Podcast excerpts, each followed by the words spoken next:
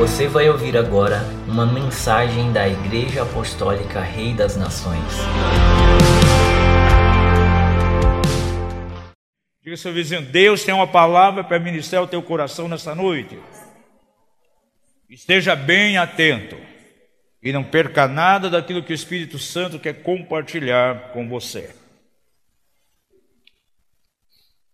Deus colocou fortemente no meu coração, pelo menos ontem, que deveria compartilhar esse assunto. E eu desejo, acima de tudo, que seja de uma maneira preventiva, não tanto curativa.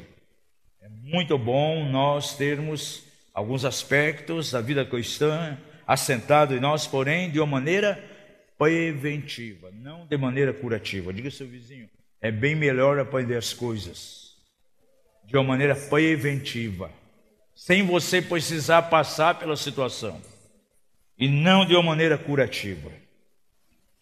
Quero ler três referências. Primeiramente, vamos abrir Romanos capítulo 11. Vamos ler versos 7 e 8.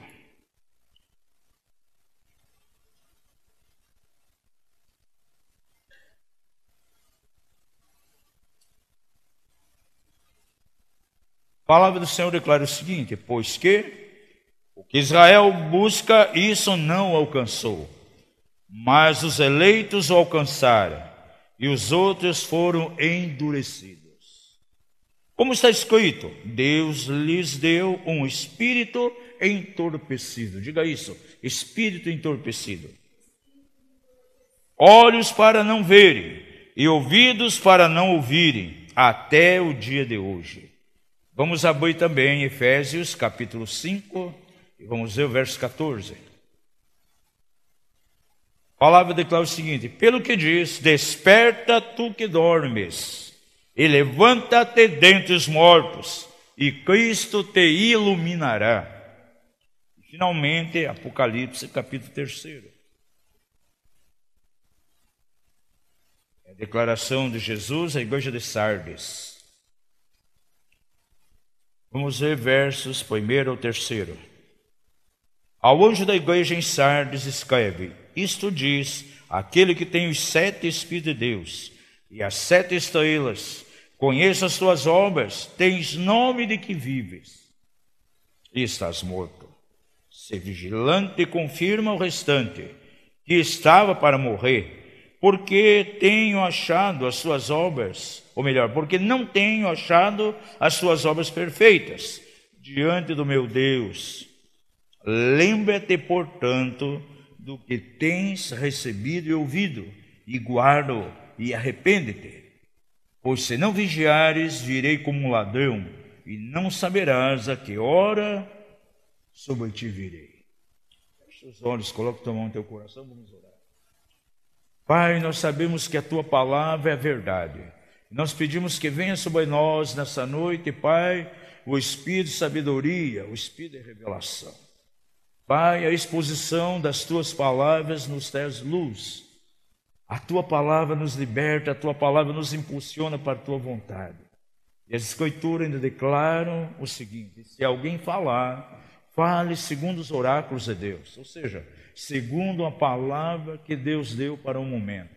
E eu creio, Senhor, que essa palavra é para o momento aqui para nós, aqui nessa casa. Que ela seja não simplesmente escutada, mas acima de tudo ouvida e com os ouvidos do coração. Sela essas palavras, Senhor, no nosso espírito. Pai, que nada venha distrair, nada venha nos tirar do foco, nada venha roubar a nossa atenção. Repreendemos toda força maligna que vem para tentar roubar essa semente.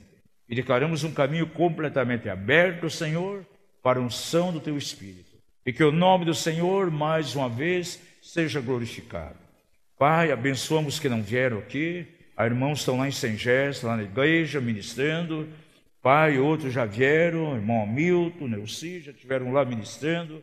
Foi um tempo de bênção. Nós abençoamos a reunião, abençoamos o culto lá também. Que o teu Espírito mova ali de uma maneira poderosa. E ao nome do Senhor nós damos toda a honra, nós damos toda a glória. No maravilhoso nome de Jesus. Amém e Amados, dentro do aspecto natural, no cotidiano, nós podemos ver tantas pessoas fisicamente doentes, enfermas, e boa parte das pessoas nem sabe disso. Algumas pessoas ficam surpresas quando sentem algum mal-estar no corpo, algumas reações, não estão passando bem, vão, faz então, a pedido de um médico, uma bateria de exames, e de maneira surpreendente vem os resultados que eles jamais desejariam ter. Males, enfermidades que estão ali talvez por anos, completamente escondidas e que nunca se manifestaram. Agora, isso acontece também, amados, no campo espiritual. Há muitas pessoas que caminham com o Senhor, de repente, espiritualmente, estão enfermas, com áreas na vida dela que precisam ser trabalhadas, males que podem comprometer, na verdade, a caminhada dela com Deus, situações que são enfermidades na alma e no espírito, que podem impedir a caminhada dela com o Senhor, e muitas vezes ela não se dá conta disso. Eu quero falar hoje acerca de, talvez não vamos terminar hoje, é sete e meia, mas pelo menos vamos começar, talvez terminar na, na próxima reunião, no próximo culto. Eu quero falar acerca de um mal que eu creio que é uma enfermidade terrível que tem assolado muitos dentro da Igreja do Senhor em nossos dias. Não somente no Brasil, mas eu posso garantir que é um mal que está arraigado na igreja de um modo geral em toda a terra. Nas nações que nós temos passado, nós temos conversado com pastores, líderes, ovelhas, é, tempos de aconselhamento, e quantas vezes vemos esse tipo de enfermidade presente em tantas pessoas. Nós vamos falar um pouquinho à luz da Bíblia sobre a questão do entorpecimento espiritual ou morte espiritual. Como age o espírito da morte, espiritualmente falando? Como age o espírito que traz entorpecimento? Eu posso chamar isso de espírito de entorpecimento. Na verdade, esse é um assunto até para abordarmos dentro dos seminários de libertação e cura interior. Eu falei uma única vez sobre esse assunto, há muito tempo atrás, aí em um dos CIOs, é nosso, saiu até um, um CD duplo sobre isso, mas eu creio que é um assunto que temos que abordar com mais clareza e maior profundidade. É interessante que nesses escritos aqui, nós vemos de maneira tão clara nas duas primeiras referências, a carta de Paulo, ele confrontando seus espíritos. Estava na igreja de Roma, estava na igreja de Éfeso e, por sua vez, na igreja de Sardes. Esse espírito estava se manifestando, levando pessoas à morte espiritual. O entorpecimento, na verdade, é uma enfermidade espiritual. Diga isso, entorpecimento. É uma enfermidade espiritual. E ela é muito grave porque ela pode destruir, amados, a nossa vida espiritual e romper definitivamente com a estabilidade espiritual de alguém. Ele não vai conseguir mais caminhar de maneira eficaz, ele não vai conseguir ter uma vida vitoriosa em Deus. Algumas coisas começarão a acontecer e ele não vai mais marchar com êxito. Vai provocar uma paralisia espiritual nele.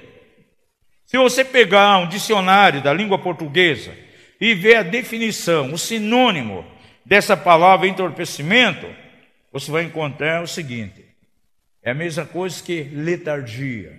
Diga isso, letargia. Cegueira. Diga isso, cegueira. Adormecimento. Que mais? Insensibilidade espiritual. Por exemplo, você percebe aqui que quando Paulo se dirige à igreja de Éfeso, ele fala que aquelas pessoas estavam adormecidas. Que, que ele diz? Desperta tu que dormes. Agora, que sono era esse? Era o sono do entorpecimento da morte espiritual. E ele vai mais além. Levanta-te dentre os mortos e Cristo te esclarecerá. Talvez você já ouviu, como eu ouvi muitas vezes pregação, onde as pessoas se referem isso à ressurreição dos mortos naquele grande dia. Quando Paulo diz, ah, desperta tu que dormes e Cristo esclarecerá, ele está falando da grande ressurreição que vai acontecer. Não, amados. Era uma carta incisiva para uma igreja onde a parte dos irmãos estavam na morte espiritual. estavam no sono do entorpecimento. Por isso ele diz assim: levanta-te dentre os mortos, acorda, para que Cristo esclareça. E há pessoas que podem estar na morte espiritual. E hoje nós vamos ver algumas situações aí que podem levar alguém ao entorpecimento, a estar na morte espiritual. E é uma das coisas que Deus quer sacudir hoje, aquela palavra de Isaías: levanta-te do pó, ó Sião, a igreja, sacode do pó, veste as suas roupas, é, é para levantar, é tempo de sacudir. Diga ao seu vizinho: Deus quer sacudir a tua vida, é tempo de deixar o pó e levantar-se. Se você pedisse a mim, apóstolo, como você definiria o entorpecimento? Como você daria uma definição para a letargia? Eu creio, isso está no meu espírito tão claro. A letargia é tudo aquilo que traz ruína, frustração, adormecimento, apatia, indiferença, conformismo. E há cristãos que vivem assim, amados. Está caminhando com o Senhor, porém está mergulhado no conformismo, está na ruína, frustrado, apático, adormecido. O inimigo tem procurado operar de uma maneira tão forte para julgar as pessoas a viver exatamente dessa maneira. Agora, isso pode trazer, amados, além do desalento, do esgotamento, da da debilidade, do desânimo, pode trazer um cansaço, um mal físico. Olha, um dos demônios que nós temos confrontado em muitos lugares. Agora, imperatores me pediram, ministre aqui nas duas escolas, fale na Infol e fale no Cilce à noite, sobre a atuação do Espírito Piton. Gente, quantas pessoas debaixo da influência desse Espírito? Cansadas, pessoas deprimidas. Eu lembro que à noite nós terminamos de ministrar então, liberamos oração de libertação para quebrar as cadeias de Piton naquela congregação. E o Senhor começou a mostrar algumas palavras, trazer a mim, ao meu espírito, algumas palavras de conhecimento, foi dando em cima. Isso no momento da, da oração final, da ministração geral. Os meus olhos espirituais batem numa mulher, e ela com a carga, parecia um saco de não sei quantos quilos nas costas. Eu pedi a uma das intercessoras, vá lá e arranque, porque o espírito Piton está agindo, trazendo cansaço. Quando alguém então se aproximou para ministrar a ela, ela foi arcando-se, com o rosto em terra, por causa da carga pesada que estava carregando. Uma outra pessoa estava tão enlaçada por esse espírito, que o espírito Piton estava sobre as pernas dela, parecia literalmente uma corda muito grossa, com muitos diâmetros, prendendo as pernas dela de maneira excessiva. Então pedimos ao intercessor que fosse ali para arrebentar espiritualmente todas essas cordas e tirar essa influência. Muitas pessoas debaixo da atuação do Espírito Quem já ouviu o nosso CD, quem já participou aqui do CIUS, das ministrações, sabe que esse espírito tão terrível geralmente manifesta como uma serpente e o alvo é para trazer a mesma consequência que você encontra lá em Atos 16, versos 16 em diante. Todas as vezes que Deus quer impulsionar você para algo poderoso, para algo maior, quando Deus quer dar a você território, Satanás vai tentar intervir. E sabe qual o espírito que Satanás envia? O espírito de Piton. Diga ao seu vizinho, todas as vezes em que Deus quer dar a você território, Ele quer dar a você expansão, o diabo vai procurar trazer desalento, desânimo, Através do quê? Através do Piton. Os intercessores proféticos, quando têm visão desse espírito, geralmente está como uma grande serpente entrelaçando o corpo da pessoa e a boca está direcionada ao ouvido. Para colocar o que em jogo? Toda a palavra que Deus traz. Ah, não, não é bem assim. Ah, na igreja tem ensinado isso, mas não é bem assim. Ah, aquele apóstolo pregou isso, mas não é assim. A mesma tática que foi usada pela serpente lá no jardim do Éden. Além de asfixiar, a pessoa espiritualmente coloca de repente em jogo a palavra de Deus na vida da pessoa. Tudo aquilo que ela tem escutado, ouvido, vem insinuação de Satanás, como houve lá no jardim. Não, não é bem assim. As coisas não são bem assim. E ele acaba então, esse espírito, dominando a vida da pessoa. E pode jogar, na verdade, ao entorpecimento espiritual. É comum, amados, nesses dias encontrarmos quantas pessoas cansadas da igreja. De repente você sente um cansaço, não sabe por quê. Eu nunca esqueço, na quinta conferência Guerra Espiritual, fui ministrar lá em Cuiabá e fui procurado por um obreiro de uma igreja que tinha responsabilidade do Ministério do Ensino naquela casa. E quando terminei de pregar, disse, ah, agora eu entendo o que aconteceu comigo, o que está acontecendo.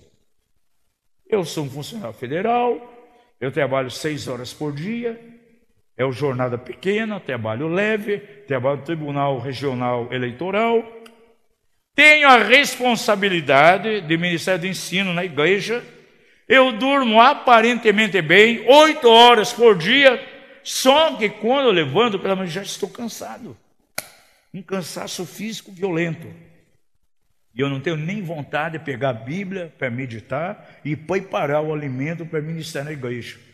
Ah, esse Espírito está atuando na minha vida. Esse Espírito pitou. E um outro pastor chegou a mim e disse: Olha, hoje eu entendo a linha de operação desse Espírito. Faz uma semana que eu entreguei o pastorado à convenção da, da minha denominação, porque comecei a sentir apatia, cansaço, as minhas forças indo embora, comecei a entrar numa depressão, achava que não tinha mais resultado. Procurei a liderança da denominação, entreguei o pastorado, não sou mais pastor. E agora eu entendo, é esse espírito terrível que está atuando. Nos últimos anos, quantos líderes da igreja tiraram a sua vida? Eu fui pesquisar a vida desses líderes. Pessoas boas, famílias boas, famílias maravilhosas com filhos, igrejas boas, equilibradas, pessoas com discípulos que as amavam mas de repente, no momento de letargia, quem sabe até influência desse espírito, não procuraram ajuda, não abriram o coração a alguém, o desânimo foi maior, jogou a depressão, se sentiram completamente vencidos. Quem sabe a palavra de Deus já não teve lugar na vida deles por causa da insinuação desse espírito tão terrível e culminou em que? Eles tirando a própria terrível. Então, a definição que eu faço para o entorpecimento, para a letargia, é exatamente isso. Tudo que traz a ruína, a frustração, adormecimento, apatia, indiferença e conformismo. É algo que o inimigo produz na esfera espiritual e afeta a nossa vida espiritual, natural e ainda a vida física, trazendo o que? Desalento, esgotamento, um espírito terrível de debilidade, de desânimo e um sono profundo. Agora, vamos voltar lá a Romanos, capítulo 11, versos 7 e 8.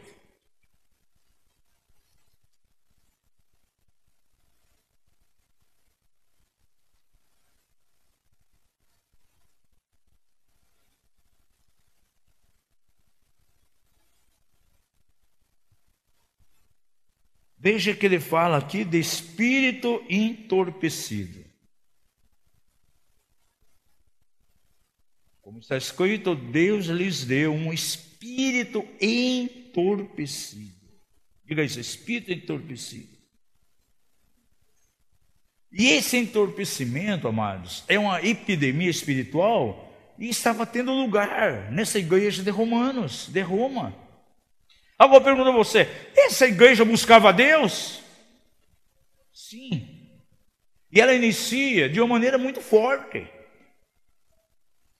Paulo queria ir ali já no primeiro capítulo daquela igreja comunicar dons espirituais. Roma foi uma igreja que apostolicamente ela cresceu. Se você vai estudar Romanos, capítulo 16, você vê a influência que a igreja de Roma teve. No entanto, ali dentro daquela igreja havia algumas pessoas que, que eram vítimas, estavam sendo tomadas pelo entorpecimento espiritual. Essa enfermidade, essa enfermidade faz com que, diante da palavra pregada, as pessoas continuem as pessoas, por exemplo, numa grande reunião, uma pessoa ministra uma palavra, é a mesma semente. Em algumas pessoas traz um efeito extraordinário, provoca mudanças. O Silse, por exemplo. Nesses 21 anos, quantas pessoas chegou a nós aqui no Brasil, em algumas cidades que estamos e em outras nações onde vamos? Ah, aquele seminário na minha vida foi um divisor de águas. Eu posso considerar minha vida, o meu ministério, minha família, minha igreja, antes e depois do Silce. Porém, há algumas pessoas que vêm e com ela não acontece nada. Vão embora da mesma maneira. Você tem notícias aí, pode falar com ela, com esse tipo de pessoa depois. Ela vai dizer: não aconteceu nada comigo. Agora, onde está o problema? É a mesma semente, é a mesma palavra, porém os corações são diferentes. Aquela pessoa que está na apatia espiritual, no entorpecimento, já caindo na morte espiritual, a palavra não vai operar na vida dela. É como uma semente lançada sobre o concreto. Não vai acontecer nada, amados. Elas vão continuar as mesmas, não mudam. Elas não se comprometem com Deus. Não leva elas a um choque, a uma reação. Na verdade, não experimentam a mudança nem na sua vida, nem no seu lar, nem na sua família. Diga seu vizinho, a palavra de Deus, quando é acolhida com temor e temor, sempre vai provocar mudanças. Glória a Deus. Quem é que é fruto de uma mudança de vida através de uma semente que recebeu um dia? Amados, basta uma palavra para você receber um impacto, uma mudança total.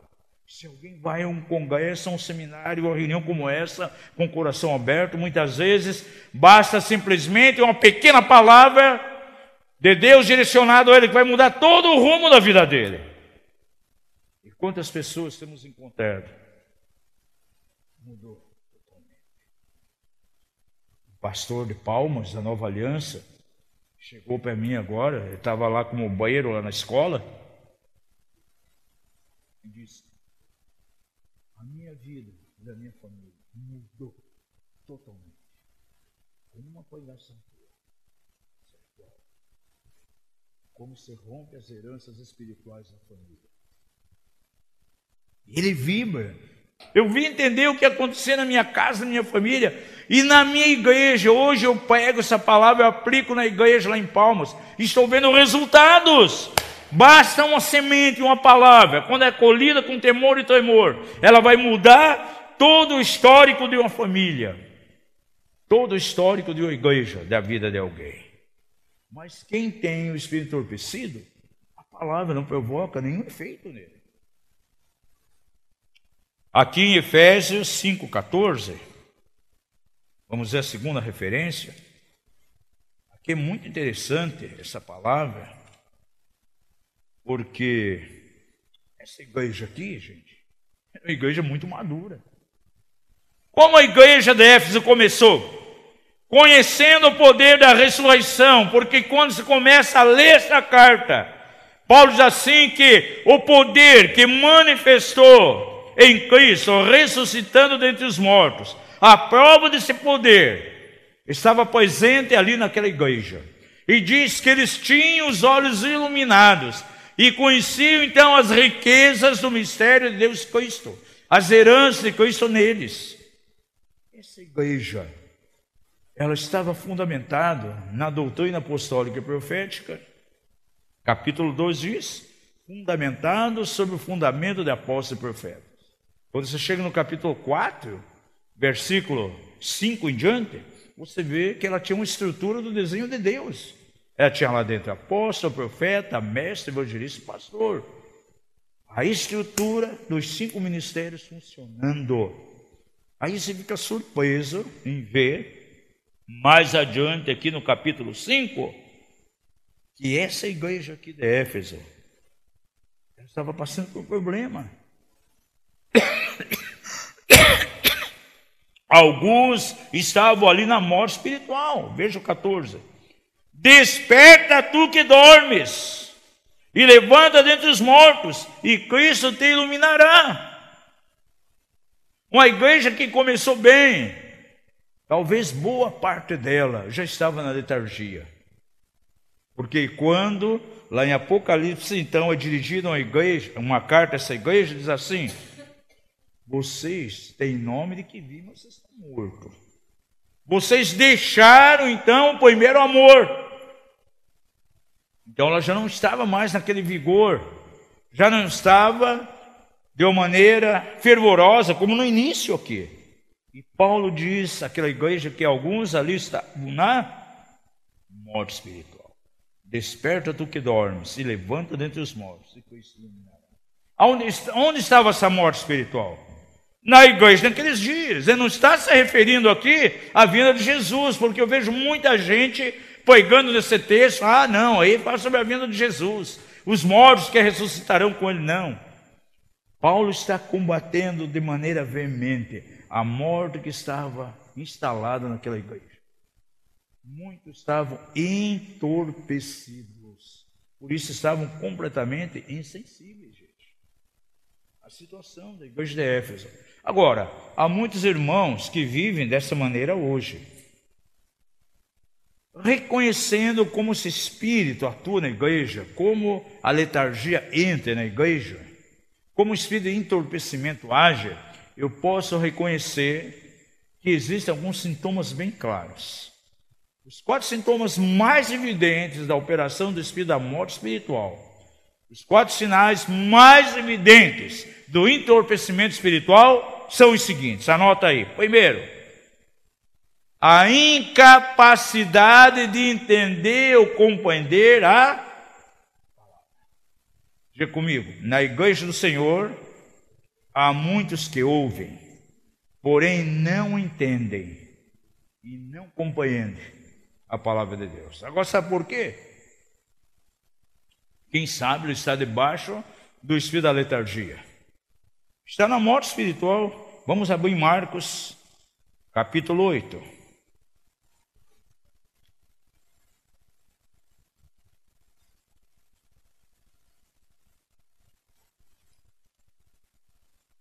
Vejamos do verso 14 em diante. Vamos até o 21. Ora, eles se esqueceram de levar pão, e no barco não tinha consigo senão um pão. E Jesus ordenou-lhes, dizendo: Olhai, guardai-vos do fermento dos fariseus e do fermento de Herodes. Pelo que, pelo que eles arrazoavam entre si, porque não tinham pão. E Jesus, percebendo isso, disse-lhes: Por que arrazoais por não terdes pão? Não compreendeis ainda e nem entendeis? Tendes o vosso coração endurecido? Tende olhos e não vedes, e tendo ouvidos, não ouvis, e não vos lembrais? Aí Jesus fala de dois episódios de milagres que aconteceram por suas mãos. Ele diz assim: quando partiu os cinco pães para os cinco mil, quantos cestos cheios de pedaços levantastes? Eles responderam: doze. E quando parti os sete pães para os quatro mil, quantas alcovas cheias de pedaços levantastes? Responderam eles: sete. E Jesus lhe disse: Não entendeis ainda. Gente, eles caminhavam com Jesus, eles ouviam a palavra de Jesus. Quantas vezes eles viram que pela palavra do Senhor milagres aconteciam? E agora, segundo a visão deles, havia uma impossibilidade de qualquer milagre aqui nesse momento. E Jesus salienta dois ali bem claro. Você lembra quando eu alimentei lá cinco mil homens com aquela multiplicação? Ainda sobraram doze cestos cheios. E a outra vez, então, que foi partido sete pão para quatro mil. Gente, essas pessoas aqui simplesmente estavam debaixo do quê? De uma forte incapacidade de entender e compreender a palavra de Deus. Veja, quando o espírito de entorpecimento vem, a visão da pessoa é tão fechada que ela não consegue ver mais possibilidade de um milagre de Deus na sua própria vida. Por que algumas pessoas muitas vezes vão caindo na incredulidade? Ao invés de sair do poço da incredulidade, a coisa vai se avolumando mais e ela vai se afastando cada vez mais do centro. O que é apostasia? É afastar do centro. Pergunta ao seu vizinho: quem é o centro da tua vida? Responda ela: Diga, Jesus. Ele é o centro. E o que é apostasia? Tem gente que pensa que apostasia é alguém sair da igreja, começar a professar heresia, vai para um caminho herético. Não, amados. Apostasia está dentro da casa, dentro da igreja. É quando a pessoa vai saindo do centro. Ela vai deixando de crer na possibilidade dos milagres de Deus.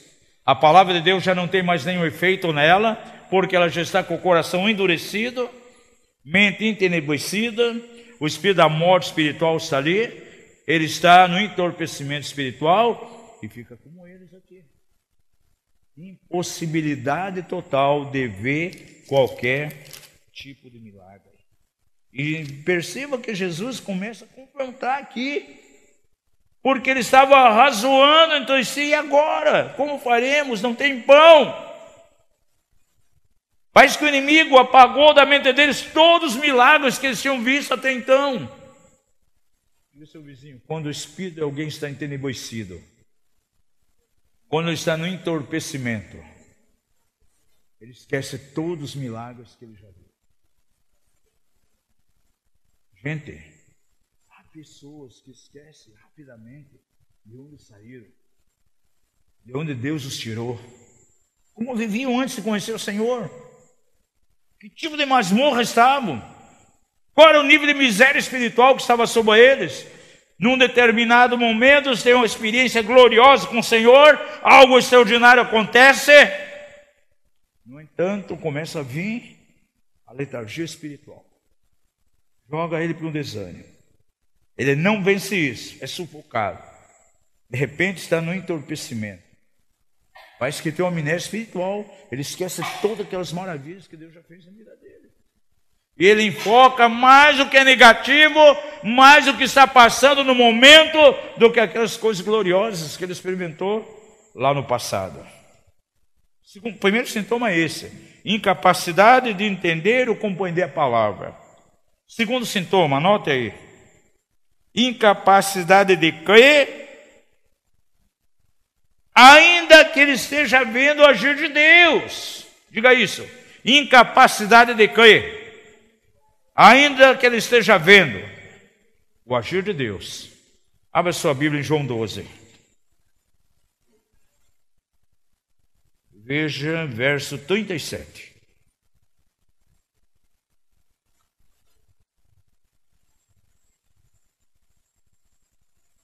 Embora tivesse operado tantos sinais diante deles, não caía Diga isso. E ainda que tivesse operado tantos sinais diante deles, não caiu nele. Amados, por mais que estão vendo sinais, não conseguem cair em Jesus. Porque o entorpecimento joga uma venda nos olhos espirituais da pessoa. E por mais que esteja acontecendo milagres, eles ficam como essas pessoas aqui. Diz aqui que estava acontecendo milagres maravilhosos, porém eles não caíam. Veja ainda verso 38 nesse capítulo. João 12, verso 38 ao 40. Para que se cumprisse a palavra do profeta, do profeta Isaías: Senhor, quem caiu em nossa pregação e a quem foi revelado o braço do Senhor? Por isso não podiam cair como disse ainda Isaías, cegou-lhe os olhos e endureceu-lhes o coração, para que não veja com os olhos, e entenda com o coração, e se converta, e eu os. Diga isso: olhos cegados e coração endurecido. O espírito, o espírito de entorpecimento traz uma cegueira na visão e uma dureza no coração, e a pessoa não consegue ver. Por mais que hajam milagres e abundância, ele não consegue perceber. Terceiro sintoma: vem uma apatia com a palavra de Deus e os irmãos. Isso, essa apatia em relação à palavra de Deus e aos irmãos se manifesta muitas vezes como um mal-estar uma repulsa. Amados, uma das formas que o Espírito Anticristo está agindo nesses dias em pessoas, primeiramente, ele afasta do corpo de Cristo da igreja. Em segundo lugar, cria nessa pessoa uma repulsa pela própria palavra de Deus e pela necessidade de comunhão. São as pessoas anti-igrejas desigrejados que se colocam como não precisando da igreja mais. Sabe que Espírito está atuando? Uma das linhas do Espírito do Anticristo de operação é essa forma. Ah, não, fico bem, eu sirvo a Deus em casa. Eu não preciso congregar, não preciso estar num corpo local. Eu vivo num novo nível, eu estou numa nova dimensão, é uma nova dispensação. E a Bíblia registra lá em Atos 7 um grupo de pessoas que estavam agindo assim.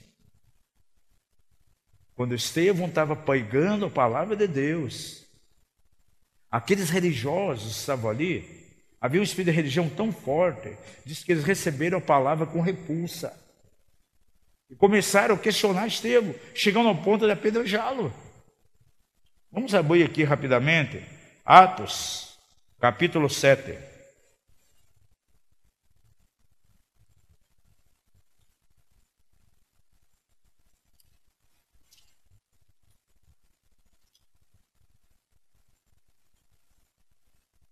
Verso 51.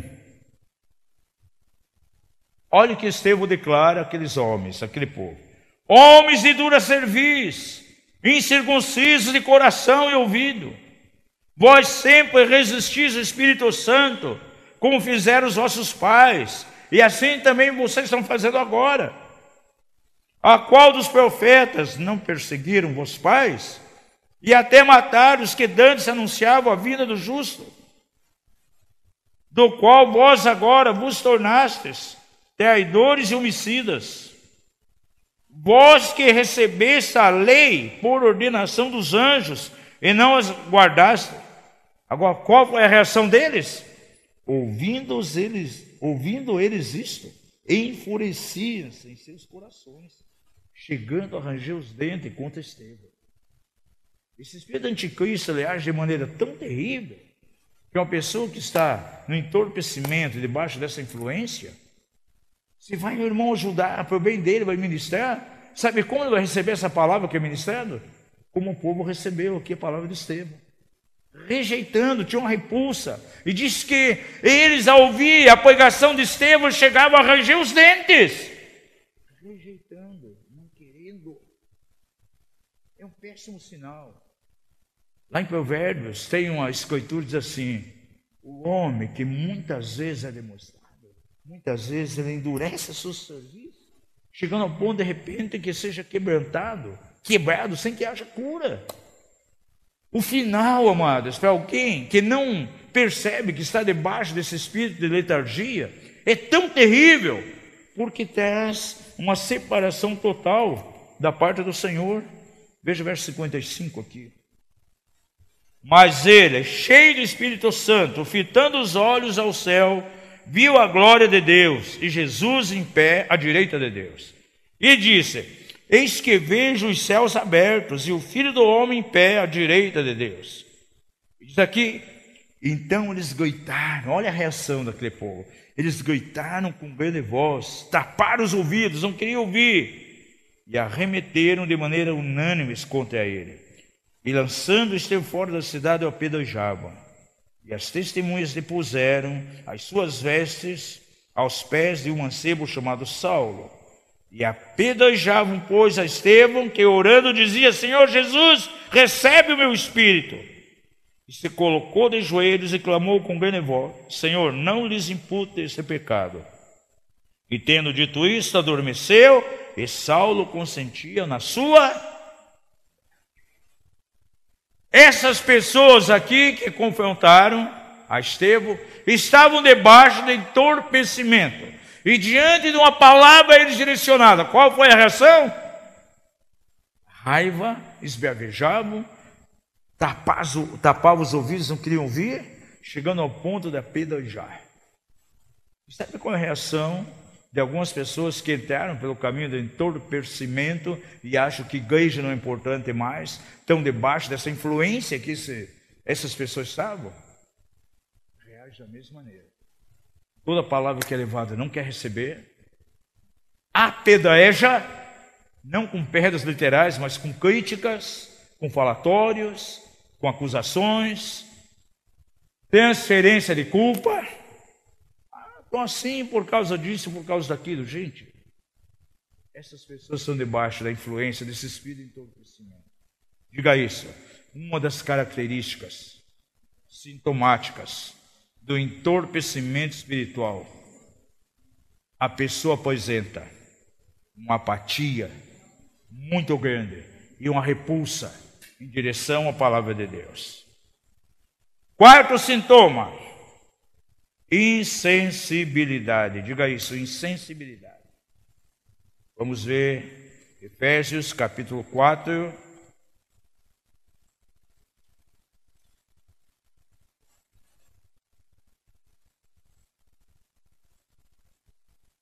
verso 17 até o 19. A palavra declara o seguinte: Por isso não sejais insensatos, mas entendei qual seja a vontade do Senhor. Ou melhor, estou lendo 5, né? É o 4, 4, 17. Portanto, digo isto e testifico no Senhor para que não mais andei como andam os que estão na vaidade da sua mente. Essa palavra vaidade vem de coisa vã. Diga isso, vaidade.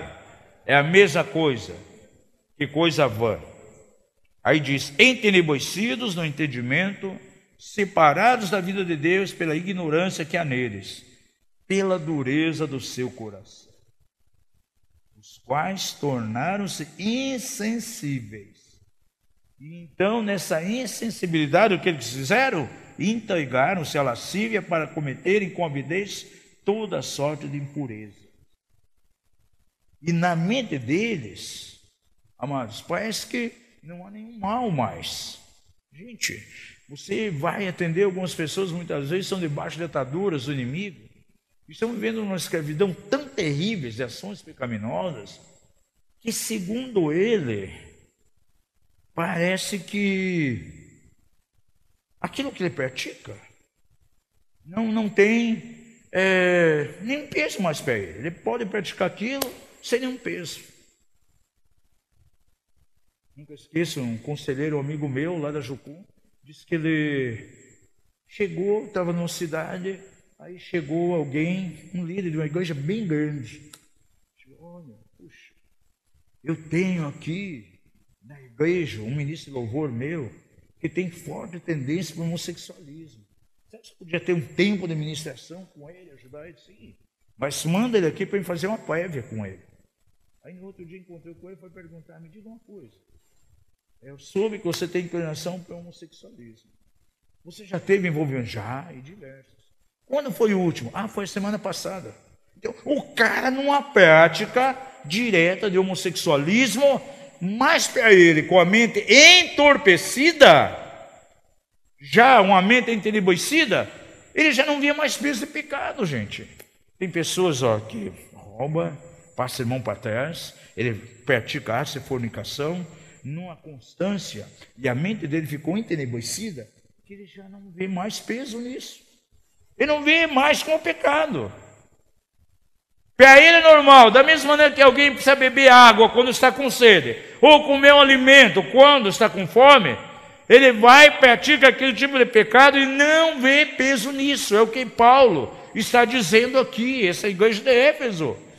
Diz aqui, ó, os quais, tendo se tornado insensíveis, não é insensibilidade espiritual, entregaram-se então à lascívia para cometerem de maneira ávida toda sorte de impureza, sem peso de culpa mais. Quem está na morte espiritual, ele pode praticar pecados de uma maneira habitual. E seu vizinho, você sabe o que é um pecado habitual? É um pecado por gente. Quando você entra em dimensões de libertação, você começa a ver as mais diversas situações em meio à igreja. Então, insensibilidade. Agora, você pode perguntar, apóstolo, mas o que pode levar alguém a ficar debaixo desse espírito? Por que, que alguém pode estar, de repente, aí de maneira tão forte na morte espiritual? Como entorpecimento pode tomar a vida de alguém. Eu reconheço, mas que há quatro legalidades para isso. Diga seu vizinho, existem quatro formas de bases legais para levar alguém à morte espiritual, a estar debaixo do entorpecimento. O primeiro é o mais óbvio, óbvio, pelo próprio pecado. Diga isso, pelo pecado. Vamos ver isso em Hebreus, capítulo 3, verso 13.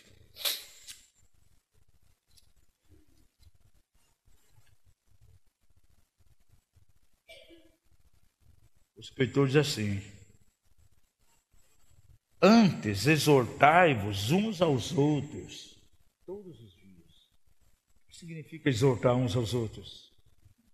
Muitas vezes a pessoa interpreta de maneira errada essa palavra exortar. Exortai-vos uns aos outros. Não é você pegar, dar biblada na cabeça do outro, exorto, em nome de Jesus. Aí pega uma Bíblia, Thompson, ou que nem a minha de capa dura aqui, pá! Não.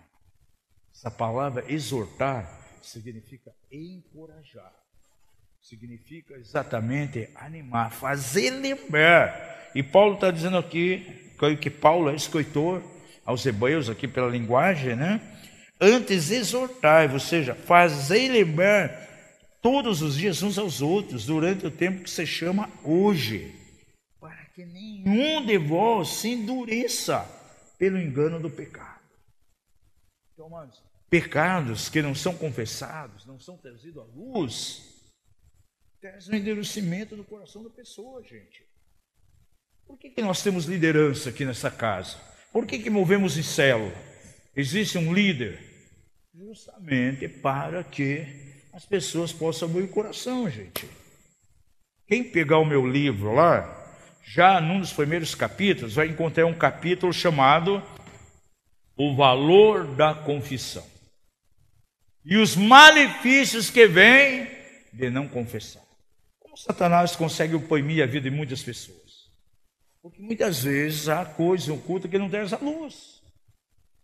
E quando ele traz a luz, um conselheiro, um líder, ele tira das mãos do diabo aquele peso de controle de acusação sobre ele.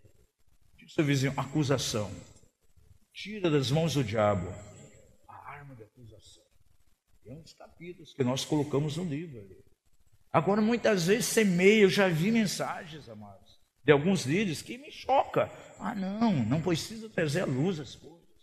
Você fez coisa errada. De repente a pessoa está com um rosário lá, por exemplo, de infidelidade conjugal. Não, não precisa acertar isso aí. Não precisa, confessa só para Deus, está tudo resolvido. Gente, a Bíblia é bem clara: confessai vossas culpas uns aos outros, para quê?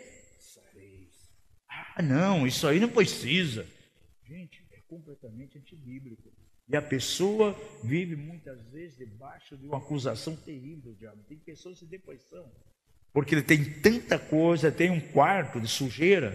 Já viu aquele quartinho? Quem tem aqui na, na, na sua casa um quartinho, você joga tudo que é entulho lá dentro, você não quer que ninguém abra a porta um dia para ver o que tem lá. Levanta a mão bem baixinho para ninguém ver. Porta toda casa tem. Ai, não, não abre aquela porta. E as pessoas têm, muitas vezes, um quartinho com tudo que é coisa lá dentro, não quer trazer a luz, gente. E ali está a causa, muitas vezes, do entorpecimento espiritual. Por que, que ela está na morte? E o escritor Hebreus fala: um coração duro pode vir por um pecado que não é trazido à luz. É a primeira porta para alguém ser levado na morte espiritual, caminhar debaixo do entenebrecimento. Segundo, versos 7 e 8 desse capítulo. Pelo que, como diz o Espírito Santo, hoje, se ouvirdes a sua voz, não endureçais o vosso coração, como na provocação, no dia da tentação lá no deserto. Está falando aqui, endurecer o coração. Né? É, 7, 8. Como diz o Espírito Santo, ou se ouvides a sua voz, não endureçais os vossos corações como na provocação. Então, rejeitar a voz de Deus, gente. Não ouvir a voz de Deus. E essa voz de Deus vem através de quem? Como nós temos trabalhado fortemente aqui, amados, em cima de questão de liderança. Quem viu os dois vídeos lá no YouTube sobre autoridade espiritual? Pegamos aqui nessa casa. Dois mensagens sobre autoridade espiritual. Está fazendo bem para muita gente lá fora, porque as pessoas estão escutando. Deus coloca sobre nós autoridades. E a voz da autoridade espiritual é a voz de Agora, se alguém endurece o coração, não ouve. Obedecei vossos pastores, porque eles velam das vossas almas como aqueles que hão de dar conta a Deus. E quantas pessoas não querem ouvir liderança, gente? Até falei de uma parábola lá, acerca daquele vinhateiro. Tinha uma grande vinha, ele enviou lá os seus funcionários, o que, que eles fizeram? Mataram. Agora, se vai o dono da vinha, sabe o que eles vão fazer com ele? A mesma coisa. Não respeita a autoridade. E aquele que não respeita a autoridade, ele não ouve a voz de Deus. Endurece, como diz aqui, não ouviram a voz de Deus. Não diga comigo. Número um, pelo pecado. Número dois, por não ouvir a voz de Deus. Terceiro lugar, esse aqui é o mais por viver uma vida religiosa. É terrível que nós temos tantos religiosos hoje. Porque vida cristã, amados, na verdade, não é professar uma religião. Vida cristã é um relacionamento com alguém, com Deus. Diga isso, vida cristã é um relacionamento com uma pessoa, com Deus. Não é professar algumas doutrinas, estar num corpo, fazer todas as coisas que aquelas pessoas fazem. Gente, a religiosidade é um dos piores espíritos que existem. Porque a pessoa acha que está certa. Sempre ela é a correta, o resto, todo mundo errado. Você lembra lá no ensino de Jesus? De repente chega ao templo quem? Um fariseu e um publicano. Fariseu batendo no peito. Ah, eu não sou que nem esse publicano. Eu dou o dízimo, né, todo mês. Eu estou na frente lá, ocupo o primeiro lugar na sinagoga. Não sou pecador como este. O religioso, amado, está cheio de auto-engano. Ele vê todo mundo errado, só ele está certo. Agora, qual foi a atitude do publicano? Diz que ele nem ousou chegar até o altar, ficou só lá na porta. Tem misericórdia de mim. Se propício a mim, Senhor, e me perdoa publicano, a Bíblia diz que desceu justificado. Agora, no campo da libertação, uma das coisas tão terríveis que eu acho é que o religioso, a gente não pode expulsar o espírito de religião nele, gente. Como seria bom trazer para um seminário para o Silce, botar a mão, derramar um óleo, eu expulso em nome de Jesus o espírito de religião. Não tem como fazer isso, gente. O religioso se é liberto através de uma forma Sabe qual? Quando as escrituras são abertas diante dele e ele tem entendimento da verdade. Aí é liberto da religião. Porque ao religioso, a palavra está como velada. Não tem revelação. O que é revelar? Tirar o então você pode explicar, pode falar, falar, falar, mas não vai adiantar, gente. Infelizmente, tem muita religiosidade ainda na igreja do Senhor em nossos dias. Diz seu vizinho, você precisa ser liberto. 100% do espírito da religiosidade. Diga-lhe, mas essa libertação vem pela revelação da palavra.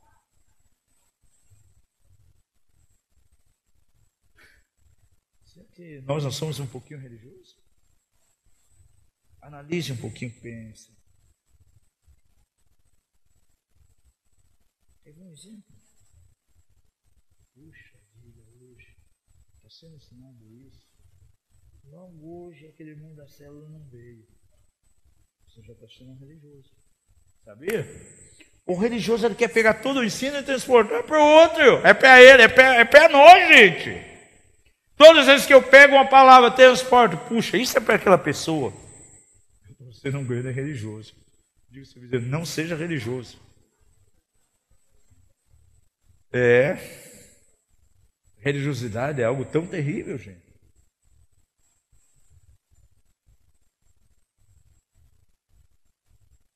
Quer ver uma religiosa aqui na Bíblia? Na atitude dela, demonstrando religião? Marta e Maria.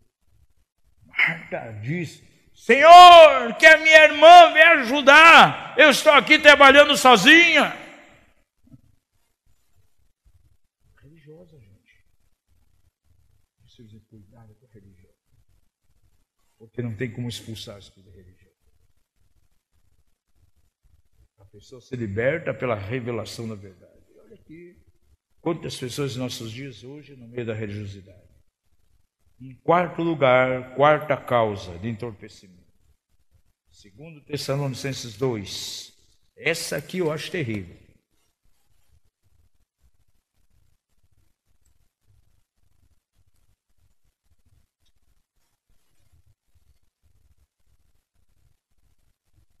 Veja verso 10 e 11.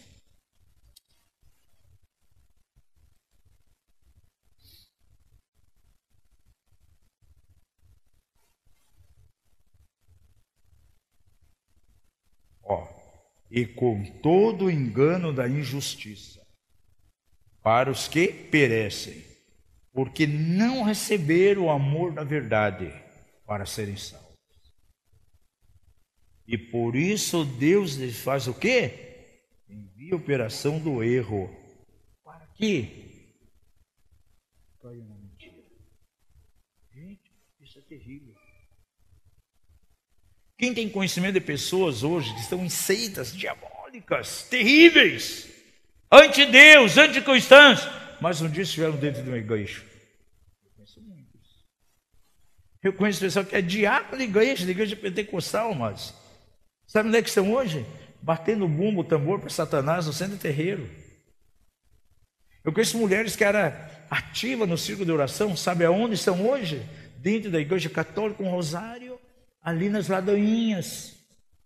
Então, por que acontece isso, amados?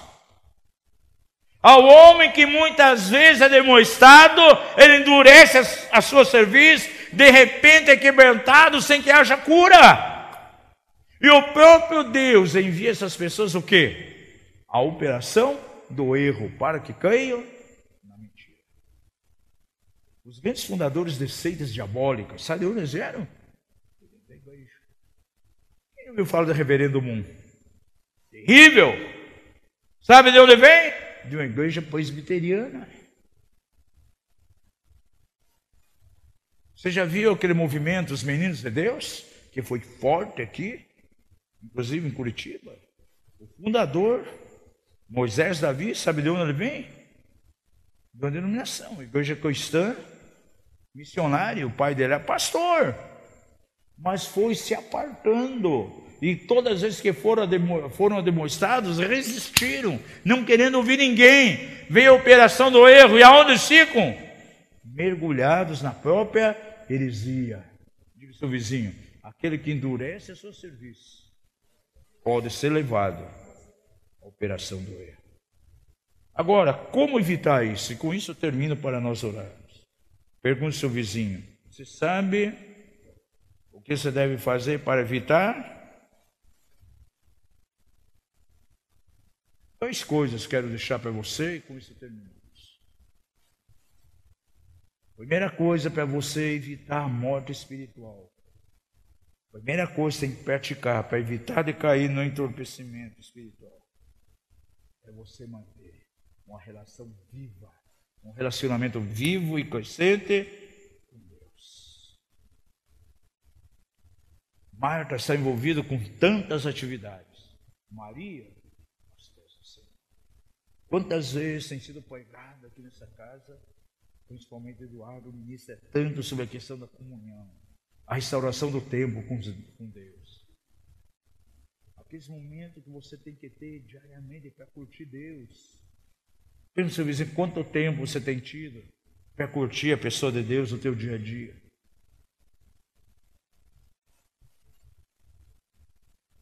Agora, há distrações que podem afastar você do Senhor.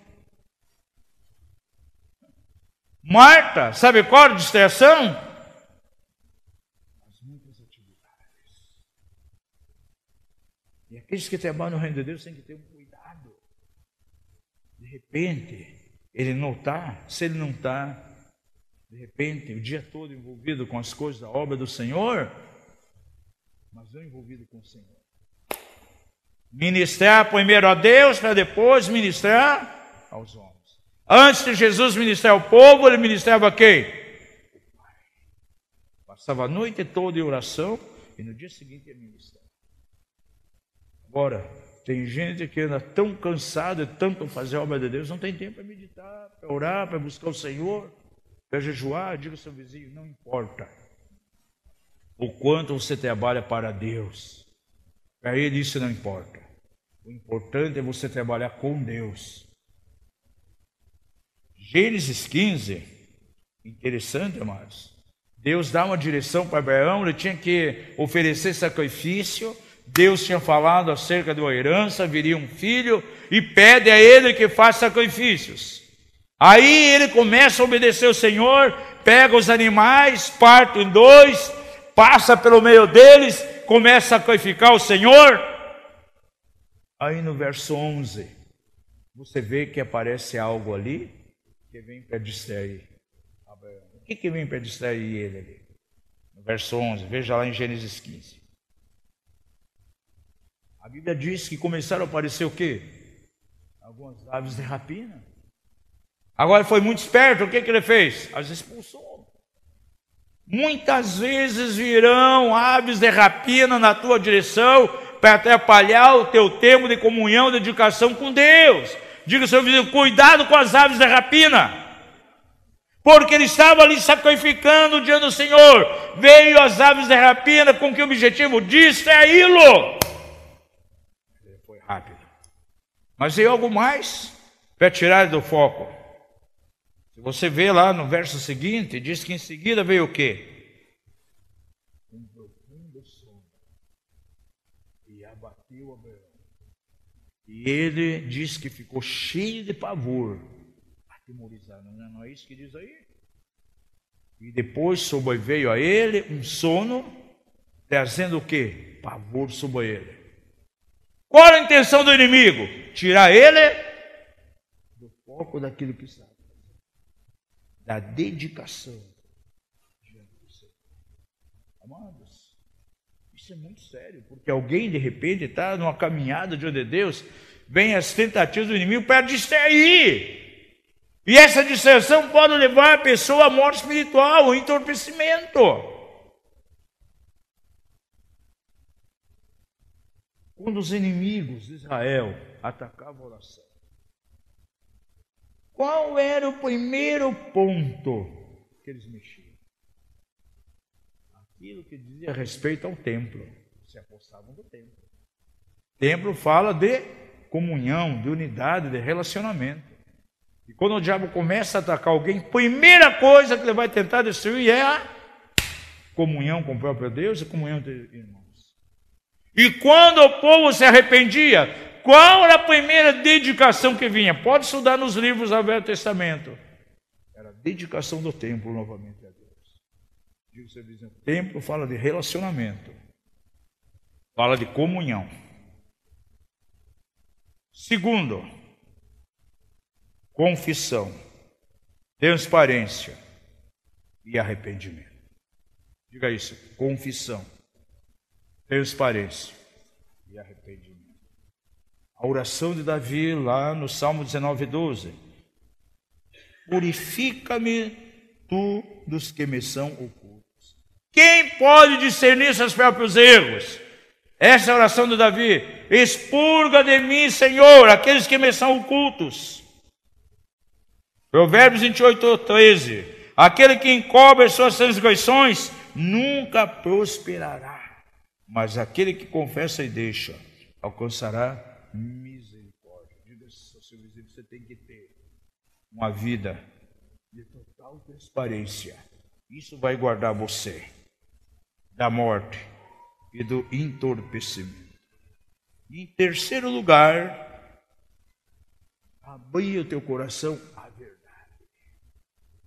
Conhecereis a verdade e a verdade vos libertará. Jesus é verdade. Caminhar na luz é verdade. Diga seu vizinho, você é um filho da verdade. É isso, amados, que verdadeiramente, verdadeiramente nos guarda. Há uma promessa tão tremenda lá em Ezequiel 36, 26. Também vos darei um coração novo. Diga isso. Eu preciso receber. Eu quero receber um coração novo. E a Bíblia diz assim: que o Senhor colocará dentro de nós um espírito novo, e Ele vai tirar de nós o coração de pedra e dar um coração de carne, ou seja, um coração sensível. Diga comigo: o Senhor quer tirar nesses dias o espírito entorpecido da sua igreja, e Ele dará um espírito novo o Senhor tirará o coração de pedra, endurecido, e dará um coração de carne, sensível. E hoje a oração que tem que estar no teu coração é: Senhor, tira o coração de pedra. Se é qualquer coisa que tem trazido insensibilidade, que impede o via ti, seja removido hoje. A palavra para nós hoje é essa, Isaías 52, 1 e 2. Desperta, desperta Veste da tua fortaleza, ó Sião, veste as tuas, dos teus vestidos formosos, ó Jerusalém, cidade santa, sacode-te do pó, ou seja, sai da inércia, sai da letargia, sai da morte, levanta-te e assenta-te, ó Jerusalém, e solta as ataduras do teu pescoço, ó cativa, filha do Senhor, filha de Sião. O Senhor não quer ver ninguém cativo, no cativeiro. Foi para a liberdade que o Senhor chamou. Quer ver um grande engano, amados? Pessoas confundem escravidão com liberdade. Tem pessoas, ah, minha liberdade, ela me, me permite, eu fumo de vez em quando um cigarrinho, ah, eu posso ir fumar um cigarro eletrônico, né? não tem tabaco, tem sabor, vou lá, com alguns irmãos, vou formar um narguilha. Tenha liberdade para isso. Gente, as pessoas são mais escravas do que você possa imaginar. Mas por que, que não usa essas coisas? Porque sou liberto delas. Por que, que não preciso, para me alegrar, né, ir tomar dois litros de uísque? Por quê? Eu sou liberto disso, gente. Diga seu vizinho, pessoa que é liberta. Ela é livre. Ela não precisa dessas coisas. Então não podemos confundir, amados, aquilo que é chamado de liberdade cristã com escravidão. Se a pessoa depende disso para ter uma alegria, se ela depende dessas coisas para ter um momento de prazer, ela é escrava. E por que não usamos isso? Porque estamos libertos. Aleluia. Diga ao seu vizinho, você foi chamado para a liberdade. E é em liberdade que você tem que viver. Liberdade não é fazer uma série de coisas que eu acho que tenho direito de fazer em Cristo porque me considero livre. Não, gente. Isso é escravidão. Alguém pode estar escravo de algumas coisas. Romanos diz: aquele a quem eu me apresentar por obediência, eu sou escravo. Quem tem em nome de Jesus.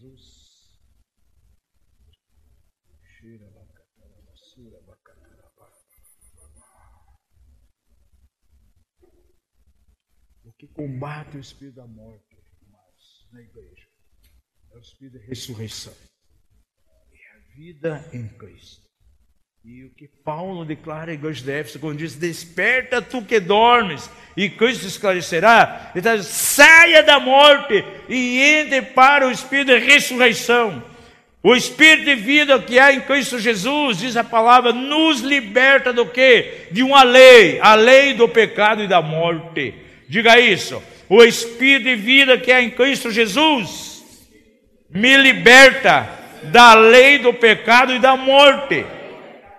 Por isso, nada que é relativo à morte pode, pode permear nas nossas vidas. Estamos vivendo em liberdade diante do Senhor. Essas igrejas aqui começaram muito bem, mas entraram no caminho da morte espiritual. Jesus deseja que você tenha uma vida, aleluia, de ressurreição. Aleluia, ressurreto dentre os mortos. O nosso culto tem a base da ressurreição aposentai os vossos corpos. Aleluia. De que maneira? Vivo dentre os mortos. Esse é o nosso culto racional. Para eu ser vivo dentre os mortos, o que, que eu tenho que experimentar? O poder da ressurreição. A vida ressurreta. Glória a Deus que a igreja entra aqui numa dimensão de louvor maravilhoso, que não é um louvor de mortos porque uma coisa mais terrível, amados, que pode existir é o momento de louvor quando o Espírito de morte está ali. É tão terrível que ninguém quer ir num culto desse, nem o próprio Deus quer ir. Porque parece que é mais uma adoração à morte do que à vida. O louvor é cheio de vigor, a ressurreição. Esse é o nosso culto racional. Apresentar vossos corpos, aleluia, como vivo dentre os mortos, porque esse é o vosso culto Santo é o nome de Jesus. Vamos adorar o Senhor alguns minutinhos. Você quer combater a morte espiritual na tua vida? Quando louvamos, sai do seu lugar, você mesmo vai chegar aqui, você vai fazer um decreto diante do Senhor. Eu saio hoje de tudo aquilo que diz respeito à morte. Eu entro para a vida. Na minha vida não há de maneira nenhuma, nenhuma porta aberta para o entorpecimento espiritual. Serei vivo viverei no vigor do Espírito. Aqueles que recebem o, bom, o dom da justiça, a abundância do dom da justiça, Romanos 5,17, reinarão em vida por um só, Jesus Cristo. E aquele que é vivificado, ele reina sobre as circunstâncias. Glória a Deus. Nós dizemos não à morte espiritual hoje. Nós dizemos não a entorpecimento. Nós declaramos vida ressurreta aqui nessa casa. Levanta essa tua mão. E se você quer vencer esse espírito de morte, sai do seu lugar e vem à em nome de Jesus. Oh, Rakatacharabacande, Requesaramai, Ribaconda, Ramacai, Rakassorababá, Rimacanda. Você desfaz hoje as mentiras do diabo. Andar na liberdade em Cristo é ser livre das mentiras do diabo. E as mentiras de Satanás, elas são contra aquilo que a palavra de Deus coloca a nosso favor. A palavra do Senhor para a sua igreja esses dias é: levanta-te, sacode do pó, aleluia. Levanta dentre os mortos, Jesus se esclarecerá. Aleluia o Espírito de vida que é em Cristo Jesus sobre você. Chamamos vida. Vida, vida, vida, vida de Deus, vida, vida, vida ressurreta, vida de Cristo sobre ti, vida ressurreta, em nome de Jesus. Repreendemos o espírito de morte na tua vida financeira, na tua saúde, no teu relacionamento com Deus. Você não tem nenhuma ligação com a morte, mas sim com a vida de Cristo. Ora baixar a bacata ramassar a bacandere que saramai. Rimo com